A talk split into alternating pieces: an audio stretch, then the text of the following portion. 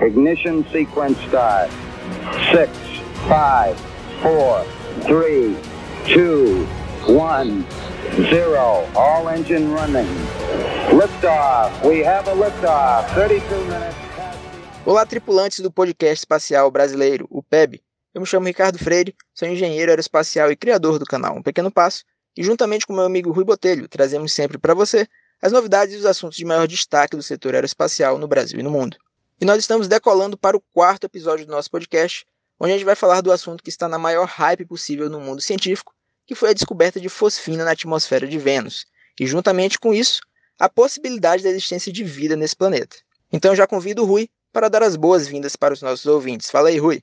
É isso aí, Ricardo. Olá, ouvintes do Podcast Espacial Brasileiro. Meu nome é Rio Botelho, sou professor universitário, pesquisador na área espacial, editor do blog Brazilian Space e ex-servidor de carreira da EB. E vamos falar aqui, né? Vou falar aqui junto com o Ricardo e com um convidado especial sobre Vênus, né? A menininha agora da vez, né? Os, lá levando todo o centro das atenções depois da descoberta da tal da fosfina.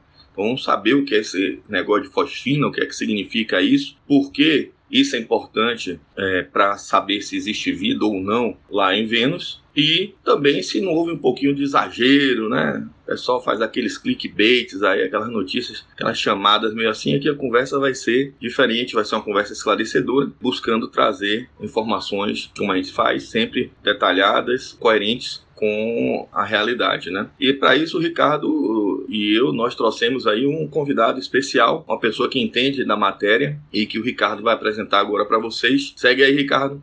É isso mesmo, Rui. Nós vamos falar nesse episódio sobre vários assuntos relacionados com essa descoberta, como, por exemplo, os possíveis impactos que ela vai ter para a exploração espacial, as futuras missões espaciais. Mas antes disso, é interessante a gente entender o que foi essa descoberta, como que ela aconteceu e para isso, a gente vai contar com a ajuda do Tiago Gonçalves. O Tiago é astrônomo, professor da UFRJ, representante da Sociedade Astronômica Brasileira e doutor em astrofísica pelo Instituto de Tecnologia da Califórnia, o Caltech. Então, Tiago, muitíssimo obrigado por ter aceitado o nosso convite. Fique à vontade aí para falar um pouco sobre a sua pesquisa, sobre o seu trabalho. O Tiago tem um perfil no Twitter excelente. Quem ainda não segue ele lá, dá uma corrida lá no Twitter, segue ele lá depois. Ele fala sobre várias coisas interessantes relacionadas com astronomia. Então, Tiago, seja muito bem-vindo ao nosso podcast. Olá, Ricardo. Olá, Rui. Antes de mais nada, muito obrigado pelo convite, pela oportunidade de falar aqui com, com os ouvintes do podcast sobre essa bela história. Eu sou astrônomo, como você disse, não trabalho especificamente nessa área. É, a minha pesquisa, na verdade, diz mais respeito à formação e evolução de galáxias. Então, eu estudo como as galáxias se formaram desde o início do universo é, e como elas foram se formando e como elas foram se modificando desde então até chegar às galáxias que a gente observa no universo atual, inclusive a nossa própria galáxia, a Via Láctea. Eu tento entender um pouquinho como foi esse processo desde o Big Bang há quase 14 bilhões de anos até os dias de hoje. Além disso, como você mencionou, eu faço bastante trabalho de divulgação científica, em particular no Twitter. Se vocês quiserem me seguir, a arroba é thiagosgbr, tudo junto, Thiago com H. E eu também tenho um blog no Tilt, se vocês quiserem acompanhar, é o blog Espaço Tempo. Beleza, Thiago. Pois bem, já iniciando então no tema do nosso podcast, no dia 14 de setembro foi feita uma live em que a Royal Astronomical Society, que seria a Sociedade Astronômica Real, lá do Reino Unido, fez o anúncio da descoberta de fosfina na atmosfera de Vênus. E aí, junto com essa descoberta, veio também a possibilidade da existência de vida no planeta.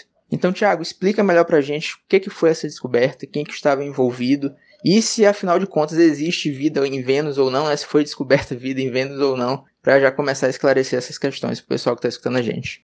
Vamos lá, então, para resumir primeiro a, a descoberta. Como você falou, a descoberta foi a presença de fosfina na atmosfera de Vênus.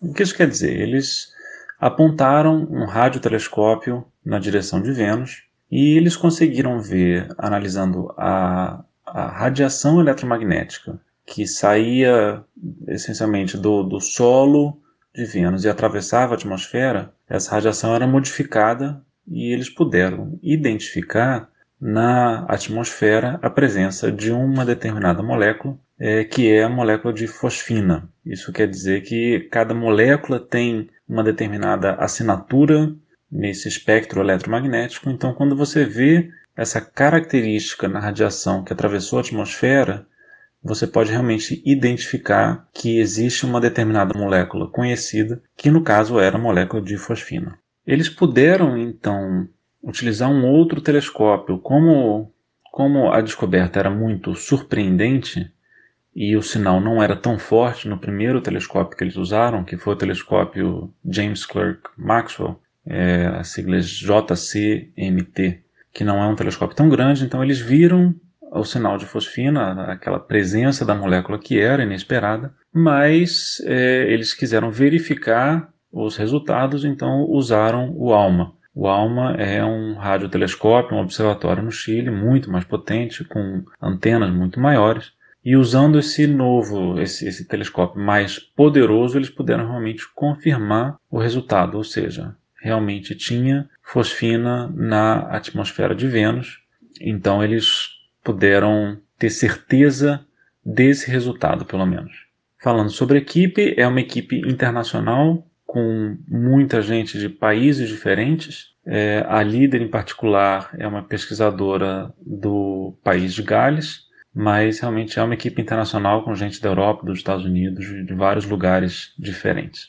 A pergunta que se faz aí então é por que exatamente isso indica a possível presença de vida na atmosfera de Vênus?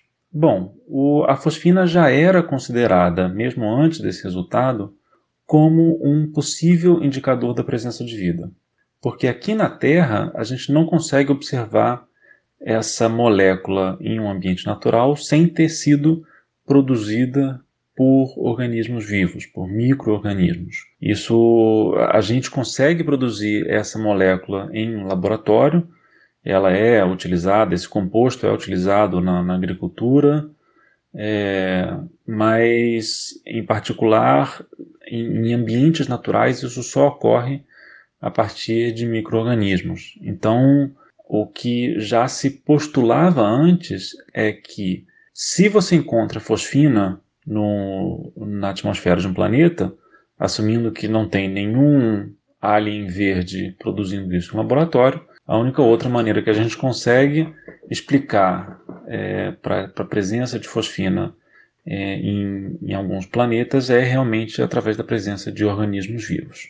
Isso quer dizer que se confirmou a presença de vida em Vênus? Não, definitivamente não. O que a gente confirma nesse caso é a presença de fosfina, e por enquanto ainda não temos nenhuma outra explicação para a presença de fosfina na atmosfera que não seja é, a de micro-organismos vivos, em particular na concentração que observaram. A quantidade de fosfina que eles conseguiram detectar na atmosfera de Vênus é realmente muito alta. E os modelos teóricos químicos que a equipe utilizou para tentar investigar a fonte dessa fosfina Nenhum desses modelos era capaz de explicar a presença de fosfina nas quantidades e nas concentrações observadas. A equipe fez um trabalho bastante cuidadoso, teórico, para tentar encontrar essa explicação, mas infelizmente ainda não conseguiram, não conseguiram nada. E eu gostei muito da maneira como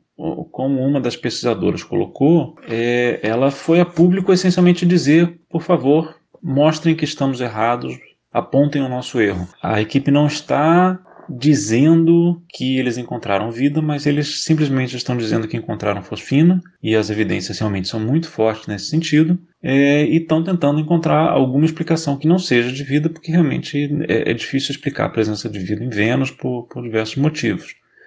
Então, eu acho que agora é que começa o trabalho de tentar encontrar uma explicação plausível para o que está sendo observado ali. É, se, não se não tiver realmente nenhuma explicação, a que sobra é a presença de vida, mas eu acho que a gente ainda não chegou nesse ponto, mesmo porque esse resultado acabou de ser anunciado, então eu acho que vai haver um esforço coletivo por parte de cientistas de todo mundo para tentar explicar alguma outra origem para a presença dessa molécula na, na atmosfera de Vênus. Vale lembrar que não é a primeira vez que algo assim acontece. Titã, por exemplo, tem uma atmosfera bastante rica quimicamente e já encontraram lá metano, ou mais cedo, na, na década de 80, descobriram monóxido de carbono na atmosfera de Titã, o que poderia ser potencialmente ah, um indicativo da presença de vida. No entanto, eles conseguiram, depois de muito tempo, explicar a presença do monóxido de carbono a partir dos jatos de água que saíam de Encélado, que é uma outra lua de Saturno. Esse, essa água reagia com o carbono presente na atmosfera de, de Titã para criar as moléculas de monóxido de carbono. Era uma explicação bastante difícil, por isso que ela não foi considerada a princípio. Ou seja, no princípio eles não tinham, como no caso de Vênus, eles não tinham explicação para a presença daquela molécula na atmosfera de Titã, mas quando eles levaram em conta essa possibilidade nos modelos químicos, aí sim encontraram uma outra explicação. Ou seja, é, o problema não é a, a, a, existência necessariamente de vida, mas é simplesmente muito difícil encontrar uma explicação para a presença de fosfina em Vênus, pelo menos por enquanto, mas é muito possível sim que nos próximos anos a gente encontre alguma outra explicação, seja alguma explicação inesperada, mas que ainda assim a gente consiga explicar a presença de fosfina sem necessariamente ter que apelar para a presença de vida naquele planeta. Beleza, Tiago. Obrigado aí pela primeira explicação. Seja bem-vindo, né? Mas assim, você colocou aí que o estudo metodologicamente é, parece consistente, porque assim, poderia ser um falso positivo. E aí você colocou que foi feita uma primeira observação em um radiotelescópio não tão potente e se identificou o traço de fosfina. Depois foi feita a confirmação num outro radiotelescópio mais potente. Então, assim, está descartada a hipótese de um falso positivo. Beleza, ok. É, você colocou para a gente aí também que a fosfina é uma substância que não é encontrada na natureza sem ter sido produzida de forma natural por um, um microorganismo ou sintetizada por um, um laboratório, um cientista, né?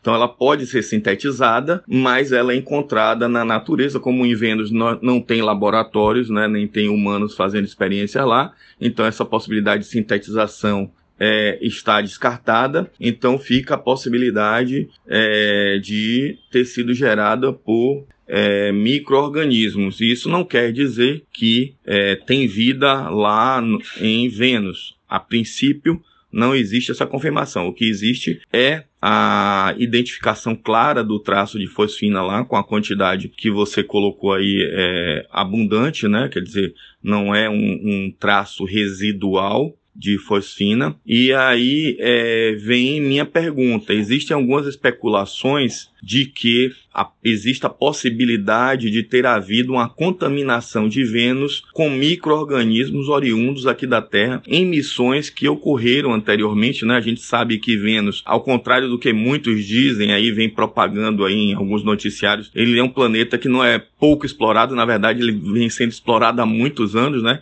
Quem diga aí as missões Venera da Rússia, né? Então, existe essa possibilidade de uma contaminação eu falo isso, e desculpe a extensão da pergunta, Tiago, é porque, por exemplo, agora nós tivemos aí uma sonda de Israel tentando pousar na Lua e essa sonda não conseguiu, ela estava levando tardígrados para lá, para testar, é, fazer experimentos com tardígrados na Lua. E provavelmente nessa colisão, não necessariamente os tardígrados é, morreram né, na, na colisão dessa sonda de Israel na Lua. Então, assim, a Lua potencialmente hoje pode estar contaminadas por, contaminada por tardígrados. Né? Então existe essa possibilidade. Considerando que o tardígrado é resistente a ambientes hostis, né? Sem atmosfera, ele sobrevive durante muito tempo, baixas temperaturas, é, é, temperaturas muito superiores às normais daqui da Terra, ele também sobrevive. Existe a possibilidade de Vênus ter sido contaminada com micro-organismos e isso ter criado essa situação, isso é uma hipótese também?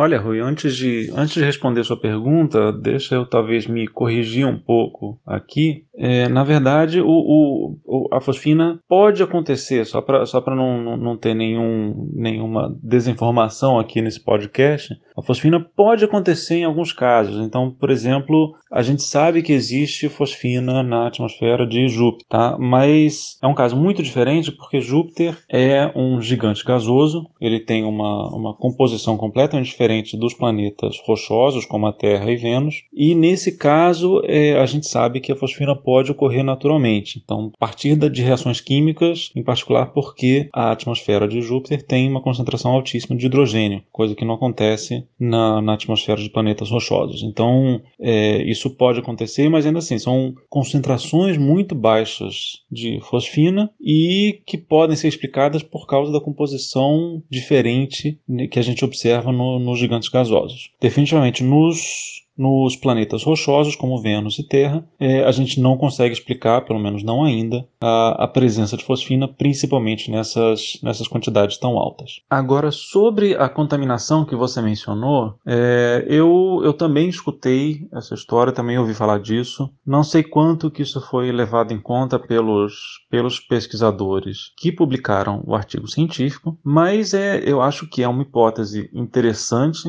não sei se é viável. O que eu teria teria a comentar sobre isso é o seguinte: se for o caso, já é um resultado interessantíssimo, porque isso quer dizer que de alguma maneira a gente conseguiu colonizar Vênus, mesmo sem querer. Com pequenos micro-organismos, tudo bem, mas a gente conseguiu colonizar Vênus. Se for o caso, já acho um resultado super interessante. Não sei a viabilidade, não sou, não sou especialista na área, mas já ouvi também, não é a primeira vez que eu escuto essa hipótese, e eu tenho certeza que vai haver pesquisadores, em particular da área de biologia, tentando reproduzir talvez as condições de Vênus, ver se é possível reproduzir essa colonização de Vênus, digamos, talvez até da reprodução desses micro-organismos na, na atmosfera de Vênus. Em si só, para mim, já seria um resultado interessante. E, mas isso, para mim, entra no rol de possíveis explicações que vão ser exploradas. E, como eu disse antes, não acho que a gente tenha ainda uma resposta fechada para nada. Se for isso, vai ser interessante. Se for outra coisa, vai ser interessante também. Então, o, o caminho agora é justamente testar essas hipóteses e encontrar novas respostas. E eu acho que ainda vai haver muita pesquisa aí pela frente, muito estudo para tentar investigar essas possibilidades. Pois é, Thiago, essa questão aí que o Rui trouxe é bem interessante mesmo. Eu já vi também é, um pessoal aí discutindo sobre essa possibilidade, né, da gente ter levado a vida para Vênus, né? Seria, eu vi o pessoal falando que seria um tipo de panspermia, né, que é quando a teoria que diz que a vida pode ter vindo de meteoritos, de outros lugares do universo, enfim. É, no caso, a gente teria feito um tipo de panspermia artificial, enviando as nossas sondas com algum tipo de microorganismo. É, mas eu já vi alguns biólogos aí falando que acham que essa possibilidade é bem remota, né? Até porque as condições para a vida lá em Vênus são bem hostis, né? Então é o planeta mais quente do sistema solar, mesmo não sendo mais próximo do Sol. É a atmosfera lá bem difícil de abrigar a vida também. Então, eu particularmente acho que deve, ser, deve ter sido um pouco difícil ter se originado a vida a partir disso. Mas também, como você já bem falou, nada pode ser descartado. Tudo precisa ser analisado cuidadosamente, eu acho. É, assim como teve essa questão lá de Titã, que caramba, água lá de Encélado, tipo assim, um negócio.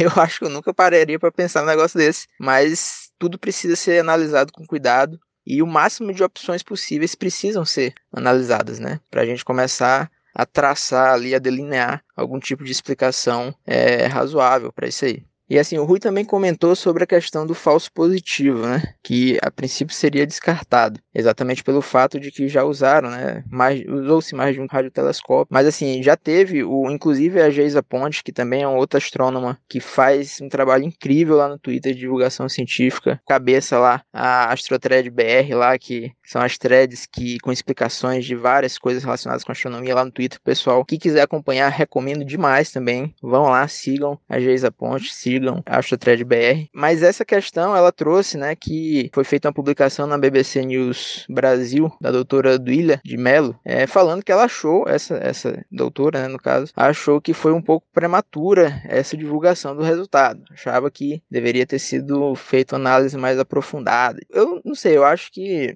o resultado foi foi bem analisado com certeza. Poxa, várias instituições aí de grande renome e reconhecimento internacional, os caras, eu acho pouco provável que o pessoal iria dar esse deslize aí de, é, na verdade, não ter, de ter confundido algum dado, né? Ela fala lá sobre a questão da análise, né? Porque os dados analisados, como o Thiago já falou aqui, ondas eletromagnéticas, que aí entra a questão do sinal ruído. Então, nessa, nesse tipo de medida existe um ruído. E aí precisa ser feita a análise dessa razão aí de quão forte é o sinal, quão forte é o ruído, para evitar que às vezes um ruído seja mais forte que o sinal e aí a gente acabe identificando coisas que não existem. Mas, como eu falei, eu acho pouquíssimo provável. E agora é questão de revisar tudo, né? Claro, sempre é interessante. E agora que isso já veio a público, juntar aí o maior número de pesquisadores e analisar o maior número de possibilidades para explicar isso aí. E Tiago, com relação a teorias aí propostas aí por alguns pesquisadores, tem alguma coisa aí já um pouco mais interessante que ainda,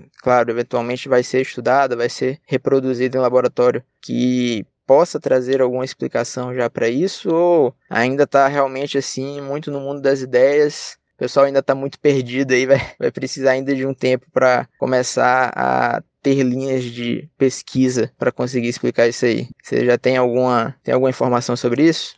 Pois é, Ricardo. Sobre, o, sobre essa panspermia artificial humana aí, é, é, eu acho que é por aí mesmo. Não, não adianta a gente especular agora, porque realmente a gente já está no começo dessa discussão. Pessoalmente, a minha impressão é que a gente vai chegar num resultado parecido com o que aconteceu antes e vai conseguir encontrar uma explicação natural, sem vida, mas que leve em conta algum fenômeno físico que a gente nem tinha considerado antes. Eu acho que é, vai ser o, o caminho das pedras vai ser por aí, mas é esperar, é ver as ideias que os pesquisadores e pesquisadoras vão conseguir encontrar para explicar esse fenômeno que foi observado até agora. E sobre o falso positivo, eu, eu vi os dados e eu acho que são bastante confiáveis, em particular porque, embora o sinal ruído fosse baixo, quer dizer, como a a descoberta ainda era muito incerta no caso do telescópio James Clerk Maxwell, que foi o primeiro que verificou aquilo, o ALMA, que é um telescópio muito poderoso, encontrou o mesmo sinal, então encontrou a mesma,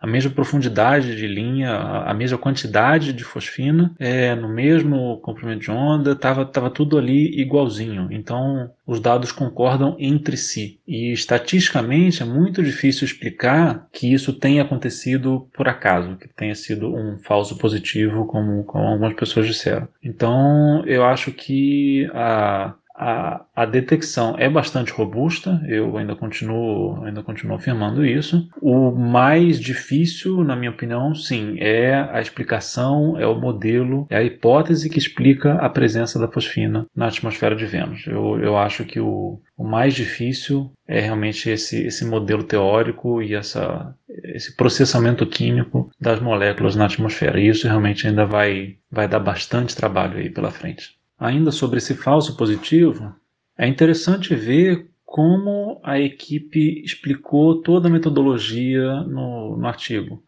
Eles fizeram isso de uma maneira que, a meu ver, é mais cuidadosa do que a maioria dos artigos científicos, justamente sabendo que haveria um certo ceticismo quanto ao, quanto ao resultado, eles é, analisaram bastante a possibilidade de ser uma contaminação por outra molécula, de ser simplesmente ruído. Então, no finalzinho do artigo, quem quiser dar uma olhada lá, no finalzinho do artigo tem uma, uma, uma discussão bastante detalhada, é, bem técnica, então é, é mais para quem conhece mesmo do assunto, mas tem uma discussão bastante interessante, bem técnica, sobre a possibilidade de um falso positivo. Foi algo que eles argumentaram com bastante cuidado no trabalho, justamente para tentar para tentar convencer os leitores de que aquele resultado era realmente uma detecção verdadeira, não um falso positivo.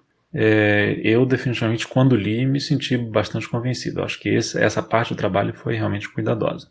E sobre teorias alternativas, eu não sei, para ser sincero, mas eu tenho certeza que já tem gente pensando nisso por aí. Não é exatamente a minha área de pesquisa, então eu não, não tenho tanta experiência com teorias alternativas que pudessem explicar esse resultado. Mas na minha experiência, quando algum artigo, quando algum trabalho com tanta visibilidade aparece, em particular com uma chamada tão clara para hipóteses que expliquem esse, esse resultado, no caso, a abundância de fosfina em Vênus, quando isso acontece, existe um, uma enormidade de pesquisadores que vão correr atrás de formular novas hipóteses para isso. Então, eu acho que a gente vai passar por uma etapa no futuro próximo em que muita gente vai oferecer diversas explicações diferentes para esse resultado, com alguns testes diferentes que possam indicar que a sua própria hipótese é melhor. E a maneira como isso funciona em geral na ciência é que a partir dessa grande disponibilidade de ideias e a partir do debate em cima dessas propostas, aos poucos a comunidade vai começar a entrar em acordo, ou seja, eles vão reduzir o número de propostas, colocar essas propostas mais, testar novamente essas propostas, né, e tentar encontrar a explicação que parece atender a todos os requisitos científicos no final. Então, eu acho que vai ser isso. A gente vai ver uma, uma grande riqueza de propostas completamente diferentes no começo, talvez até já nos próximos meses, e aí, ao longo dos próximos anos, talvez isso vai começar a reduzir para tentar chegar numa proposta que seja, de alguma forma, um consenso da comunidade. Perfeito, Tiago. Muito boa colocação aí. É bom a gente ter é, esse depoimento seu aqui para o, os ouvintes do podcast que você conhece da matéria e acompanhou aí com mais detalhes a explanação do, do artigo, né, a fundamentação que o artigo traz sobre a metodologia, porque é muito importante a gente, a gente ter esse, esse tipo de, não vou dizer garantia, mas ver que o trabalho houve uma preocupação muito grande com, como você destacou, com a questão do, da metodologia, do, dos cuidados que, que, que é, o, o, grupo de pesquisa teve em revisar seus próprios passos, né? E também que eles colocaram, né? Deixaram explícito, por favor, revisem o nosso trabalho, é, é, revisem o que fizemos, né? Foi basicamente um apelo que eles fizeram sobre isso. Mas, independente da questão das teorias que vão ser desenvolvidas é, em torno dessa, desse acontecimento, né, desse fato que a gente pode dizer da descoberta de fosfina é, em Vênus, é, Tiago, eu penso que Vênus está aqui do lado, né? Então, e nós já temos um domínio. Vênus, Vênus ele possui uma característica diferente é, é, de Marte, né? Porque, por exemplo, é mais fácil você pousar em Vênus. Ficar lá é que é complicado, né? Mas é mais fácil você pousar em Vênus do que em Marte, né? Marte o processo é mais complicado devido à atmosfera extremamente rarefeita. E Vênus você consegue frear com mais facilidade uma sonda, né? Ter uma frenagem aerodinâmica, né, atmosférica maior e pousar. A questão é que pousar é fácil, ficar lá é que é difícil, né? Então, o que eu penso é que eu acho que nesse processo aí de validação dessa teoria, eu acho que nós vamos ter aí um, um, um momento agora de muita, muita procura por experimentações em, em loco, né? em missões de exploração de Vênus, justamente para poder validar e identificar a fonte. Eu acho que isso vai ser é o ponto a partir de agora. E dando sequência a essa teoria da minha parte aí, né? Não só a teoria da minha parte, mas também já existe um conjunto de, de, de missões, né? Já existia um conjunto de missões de exploração de Vênus para outras questões, né? Mas agora eu acho que muitas dessas missões vão ser direcionadas para tentar identificar essa fonte de fosfina, né? De onde está saindo ou que criaturas podem estar produzindo, né? E aí eu já estou indo além, né? Porque eu não estou falando mais da, das fontes, né? Que é, a gente deve sempre especular, deve sempre ter em mente que pode ser um processo né, natural, que não é o que se espera, mas temos que estar com a mente aberta para isso também. É, mas identificar essa fonte, seja ela é, um microorganismos ou não, né? Considerar assim a, no nível da hipótese. Mas a, a questão é, o Carl Sagan, muitos anos, ele afirmou que a, a vida deveria ser muito difícil ter vida em Vênus, na, no, no, no, solo, né, na superfície. Mas ele falava já que a uma determinada altitude, em torno de, de 50 quilômetros de altitude, até 30 quilômetros, uma faixa aí variando de 50 a 30 quilômetros, as condições já são mais parecidas com as condições da Terra. Talvez seja esse o caminho por onde pesquisar. Então, tem uma missão é, da NASA, né, que é a missão Calypso, em que ela, a ideia não é pousar em Vênus, é justamente lançar uma sonda onde, quando ela entrar na atmosfera, ela vai, ela vai inflar um balão e esse balão é, vai ficar voando em uma altitude de 50 quilômetros e a partir daí ele vai fazer experimentações a partir dessa altitude, certo? Então, é, eu acho que a gente vai ter condições aí de dentro de um tempo mais rápido de ter essa possibilidade de fazer essa investigação em loco. O que é que você pensa aí dessas, desse tipo de iniciativa é, Tiago. E aproveitando aqui o gancho, para o, o Tiago poder responder, mas já fazendo um gancho aqui para o Ricardo também dar uma contribuição, é que essas missões elas vão contar também com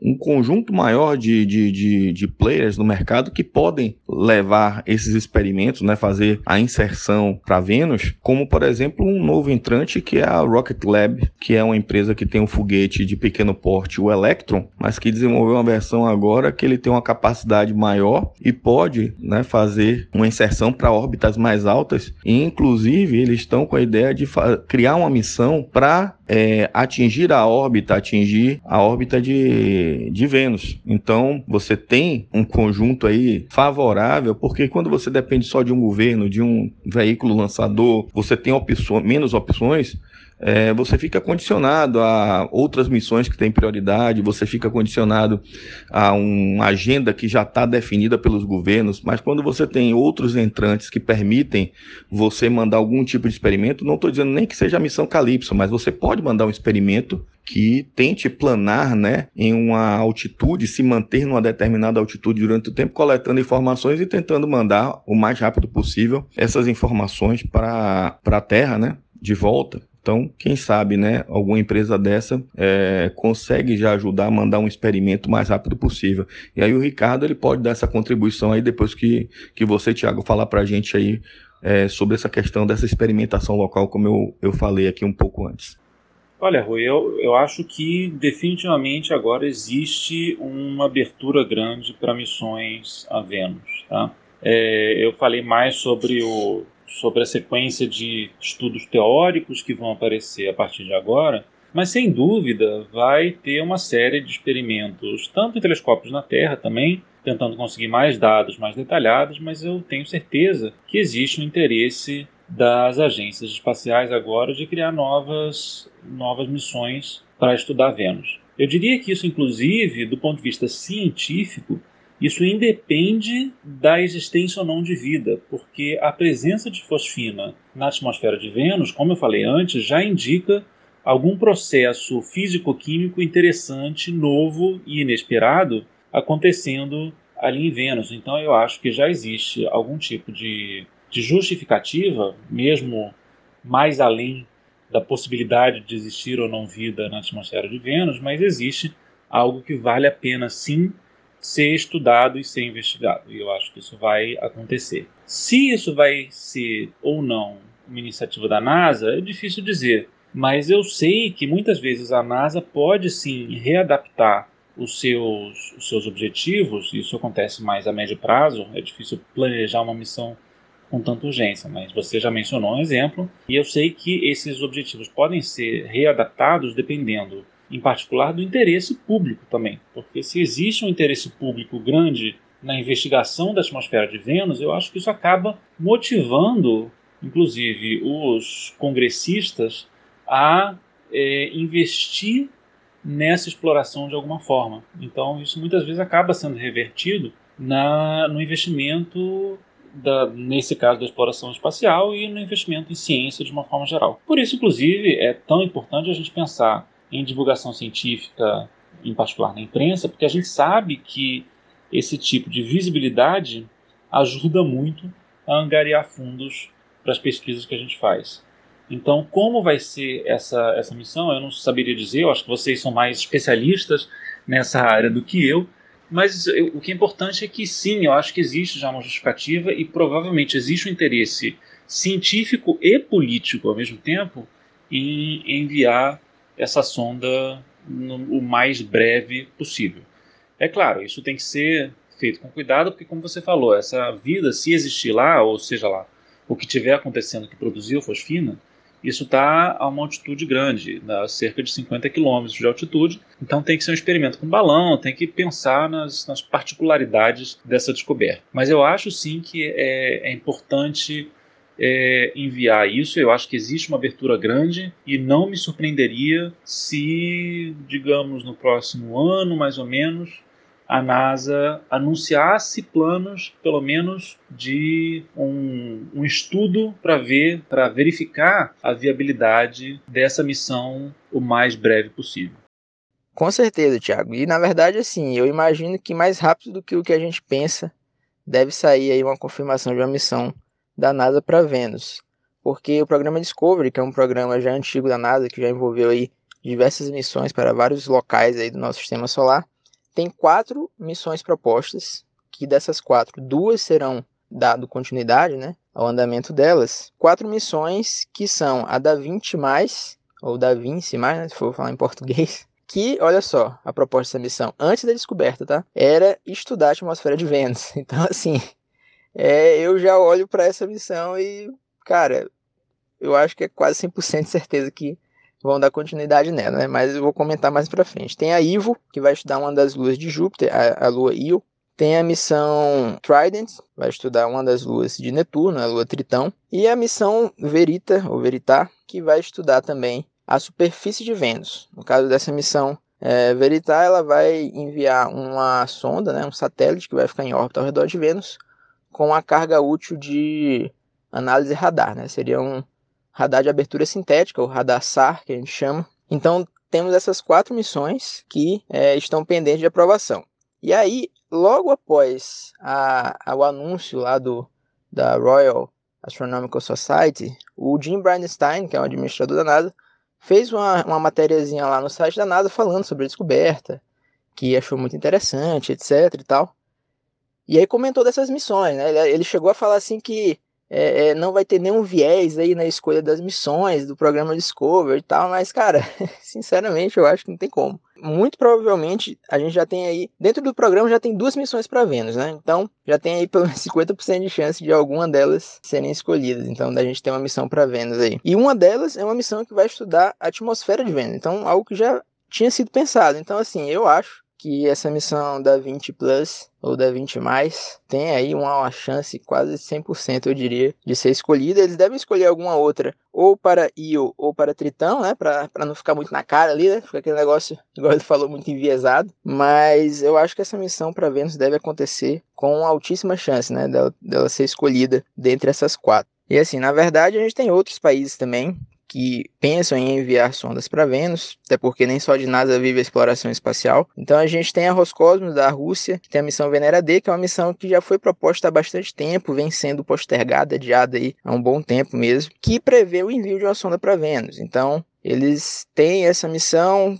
tem uma janela de lançamento prevista aí para 2023 ou 2031. Então, assim, nada ainda muito certo. Tem a Índia também, Agência Espacial Indiana, ISRO, tem a missão Chandrayaan 1, que prevê é, estudos da atmosfera de Vênus. Então, essa missão pode ser que ela ganhe força, né? Uma missão aí que está ainda meio que pendente de uma aprovação e um financiamento do governo mais forte, etc., com envio de balão e drone para Vênus. Então, pode ser que ela é, consiga aí mais força e seja confirmada aí pela frente. E como o Rui falou, tem também a Rocket Lab, o CEO da Rocket Lab, o Peter Beck, ele, assim que saiu o anúncio também da Royal Astronomical Society, da descoberta de fosfina em Vênus, ele já saiu no Twitter lá falando, vamos para Vênus. Então, é, ele chegou a dar algumas entrevistas falando que Vênus já era um planeta que ele tinha o desejo, né, tinha pretensão de explorar de alguma forma. E aí, com o anúncio dessa descoberta, ele, né, era tudo que estava faltando para ele correr atrás disso aí, dar continuidade nesse sonho dele de explorar Vênus. É bem provável que tenhamos aí mais informações e, enfim, informações mais concretas de designs de missões e expectativas de missões para Vênus vindo da Rocket Lab. Então, ele deve juntar ali a equipe dele a Rocket Lab investe em várias coisas, desde da parte de satélites, o segundo estágio ali do foguete deles, eles fazem várias eles fazem várias adaptações e ajustes para desenvolver pesquisa. Então eles têm uma equipe muito boa. Então é bem provável que eles pensem, criem alguma coisa aí para enviar para Vênus. Provavelmente também devem fazer ali algumas adaptações no foguete, né? Porque, enfim, o foguete Electron ele foi desenhado para levar cargas baixas para a órbita baixa da Terra, mas a Rocket Lab já está trabalhando em, digamos assim, evoluções dos seus sistemas. Então, é, eles já vão participar de missões com a NASA para a Lua. Então, ali você dá uma esticada ali, uma esticada boa, e aí manda um negócio para Vênus. Então, é, a Rocket Lab também será uma das dos players aí que a gente deve ver enviando alguma coisa para Vênus. Pois é, Ricardo, como você falou, tem uma, uma série de possibilidades aí para frente. É, são várias opções para a gente estudar e, como eu tinha dito antes, além do, das possibilidades de explorar teoricamente o que pode acontecer e quais são possíveis explicações de modelos químicos para essa fosfina em Vênus, também tem uma série de trabalhos é, experimentais e observacionais que vão aparecer aí pela frente para tentar explicar esse resultado. Você deu uma lista enorme de, de missões, então eu até agradeço a aula, então é, é, realmente eu não, eu não conhecia com todos esses detalhes, todas essas opções, e ao mesmo tempo também eu espero ver uma grande é, uma grande variedade de trabalhos observacionais com telescópios aqui mesmo na Terra, inclusive mais, usando mais telescópios é, de, de, observações milimétricas no rádio, usando as antenas do ALMA novamente. É, imagino que eles vão tentar integrar mais, conseguir melhores resoluções, melhor sinal ruído, conseguir um pouquinho mais de informação a respeito. Eu acho que vai ser uma competição interessante esses entre esses trabalhos, entre, entre possíveis missões que vão acontecer e e, e as missões observacionais. E eu acho interessante lembrar que a escala de tempo para trabalhos observacionais é bem mais curta. Afinal de contas, os telescópios já existem, já estão prontos, e essas propostas acontecem semestralmente. Todo semestre, ou no máximo todo ano, dependendo do telescópio, existe uma lista de, de, de propostas para o uso do telescópio. Eu não tenho dúvida de que na próxima rodada a gente já vai ver um grande número de, de propostas tentando estudar a atmosfera de Vênus. E o que eu acho interessante é que esses resultados provavelmente vão ajudar a guiar o design das missões que vão, vão ser efetivamente enviadas para Vênus. Porque à medida que isso for sendo preparado ao longo dos próximos anos, a gente vai ver também uma riqueza grande de dados chegando sobre a atmosfera de Vênus com os telescópios na, na superfície da Terra. Então eu imagino até que esse design dos telescópios, ou desculpa, o design das missões espaciais vai sendo gradualmente adaptado à medida que a gente receber os dados de telescópios aqui na Terra e, e conseguir estudar um pouquinho mais essas propriedades químicas. Então é, eu acho que a gente ainda não chegou no limite do que os telescópios na Terra vão, são, são capazes realmente de entender. E esse limite vai ser explorado bastante agora, com toda a atenção que esse trabalho recebeu. Esse limite vai ser bastante explorado. Todo mundo vai tentar fazer alguma coisinha, todo mundo vai tentar usar o seu telescópio de alguma maneira. Então, são todos os cientistas na Terra trabalhando de alguma maneira colaborativamente, também competindo entre, si, claro, mas trabalhando colaborativamente para tentar determinar essas, essas propriedades de Vênus e o que eu imagino que acontece é que quando efetivamente uma nova missão for enviada para Vênus, isso já vai representar o que é absolutamente impossível de se fazer da Terra e o que vai ser a cereja no bolo, digamos, para essa série de trabalhos observacionais e que vai ser o que realmente pode determinar ou não se uma teoria é válida. Vai ser muito interessante acompanhar isso ao longo dos próximos anos e como é que, como é que esse resultado e como é que essa discussão evolui. Eu, eu pessoalmente estou bastante animado para ver o que, que vai acontecer aí com os próximos trabalhos. Excelente, Tiago. Realmente as expectativas são enormes, né? Então, assim, para quem quem vibra com consciência, com exploração espacial, é, esse é um momento bastante interessante, né? E essa pista, né, que surgiu, essa, essa evidência que surgiu lá em Vênus, vem contribuir muito para isso, né? E aí você mistura esse cenário todo, né? Quer dizer, essa descoberta de, de, de, dessas pistas, dessas evidências em, em Vênus, né, que podem indicar a, a, a existência de vida, né, ou um processo que ainda não se conhece, né, um processo é, geoquímico físico lá em Vênus que não se conhece que gerou fosfina. Mas a expectativa é que tenha vida, né? Todo mundo quer identificar se realmente existe a possibilidade de vida em, em outro planeta além da Terra. E quando você junta isso com a missão Perseverance, que está indo para Marte agora e vai pousar lá na cratera Jezero, segundo os estudos, né? Era um, um delta de um rio quando a água ainda corria em mar. Imagine daqui a seis meses, sete meses, sei lá, um ano, quando a Perseverance tiver já algumas informações lá e de repente encontrou algum vestígio. Vai ser uma loucura, vai ser uma efervescência isso aí. E vai ser um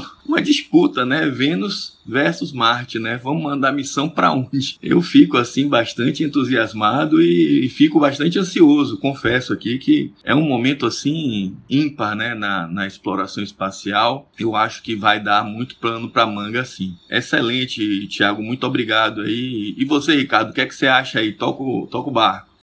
É isso aí, Rui. Eu acho que agora é esperar, né? A gente, no caso, né? Os pesquisadores aí que estão envolvidos nos projetos com certeza vão trabalhar bastante. Mas agora é esperar, vamos ver aí quais serão os próximos passos que serão tomados, tanto na parte da astronomia quanto na parte da astronáutica, da engenharia aeroespacial. Mas eu acho muito interessante essa ação combinada, conjunta aí da astronomia, igual o Thiago falou. O pessoal vai descobrindo novas coisas, novos dados, e aí isso aí vai entrando ali no processo do desenvolvimento das sondas e aí vai aprimorando. Então, assim, muito interessante, muito legal ver essa ação conjunta aí da astronomia e da astronáutica. E assim, eu acho que a gente conseguiu falar bem aí sobre os assuntos de uma forma geral. O Thiago aí fez uma explanação aí impecável aí sobre todas essas questões aí da fosfina e, enfim, os comentários aí sobre o futuro da exploração espacial. E caso alguém tenha mais alguma coisa para contribuir aí ou para falar, por favor, fique à vontade. Caso não, a gente segue para a parte final. E como a gente já tem costume aqui, Thiago, geralmente a gente faz aí um resumo sobre os lançamentos que aconteceram aí nesse mês de setembro e os que estão previstos para o mês de outubro. Beleza? É isso aí, gente. O negócio é realmente tentar trabalhar em conjunto. Eu gosto muito disso, de como a exploração espacial e a astronomia muitas vezes andam de mãos dadas em prol da ciência, né? E, em particular, as missões sempre trazem algumas informações novas que a gente não consegue aqui, e, mas, ao mesmo tempo, as missões é, de telescópios, as observações de telescópios, sempre ajudam a guiar as missões espaciais. Então, essa, essa troca é sempre muito importante e, definitivamente, para a nossa área, é muito benéfica.